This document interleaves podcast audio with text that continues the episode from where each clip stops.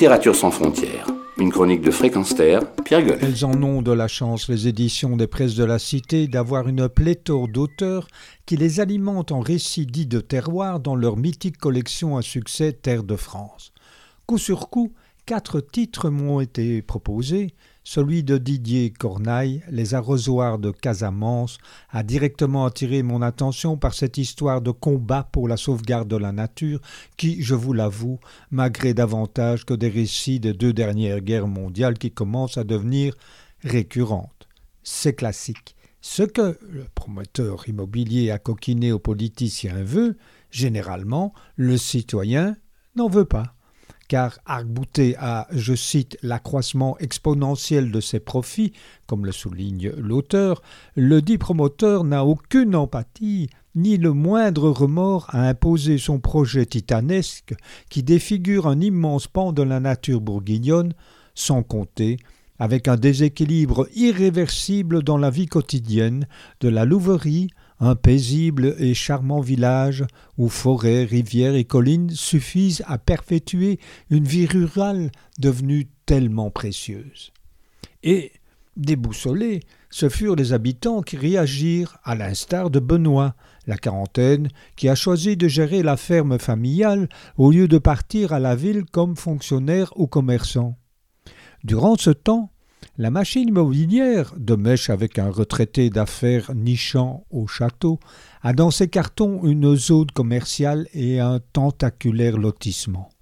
Imaginez une belle et grande plaine verdoyante transformée en temple de la consommation avec, je cite encore l'auteur, la grande distribution, celle qui se soucie peu des petits commerces, avec ses énormes enseignes lumineuses, ses parkings toujours grouillants d'activité. Il y a de quoi être inquiet et réagir pour sauvegarder ce qui peut encore l'être. Mais que manigance-t-on exactement au château blotti là-haut dans la forêt et qui semble défier ces bouseux de villageois? Que vient faire la belle Irma qui cohabite avec Rodolphe, enfant du pays magouilleur? Quel est le projet de cet ancien bûcheron devenu patron d'une exploitation forestière? La Louvrie ne veut pas mourir, la lutte est déclarée.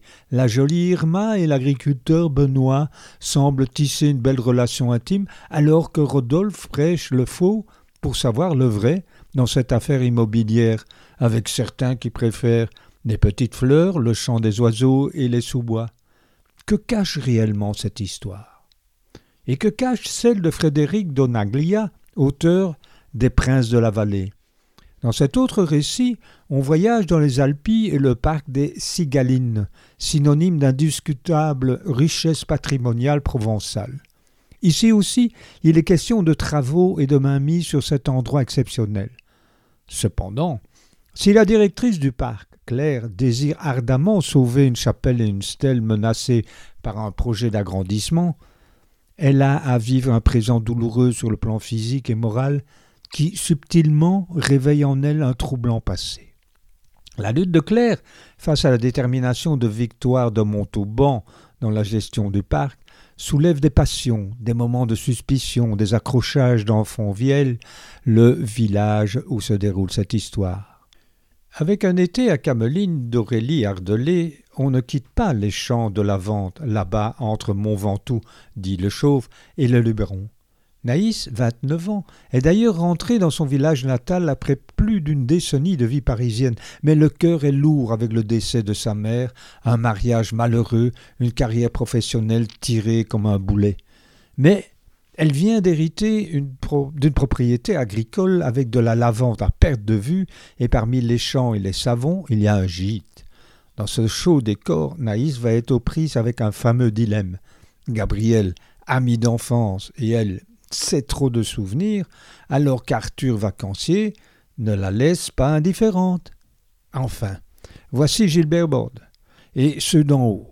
Cet auteur majeur, aux presses de la Cité, membre de la nouvelle école de Brive, fait voyager ses personnages dans le Limousin, région d'où a disparu le père de Fanny Laurent.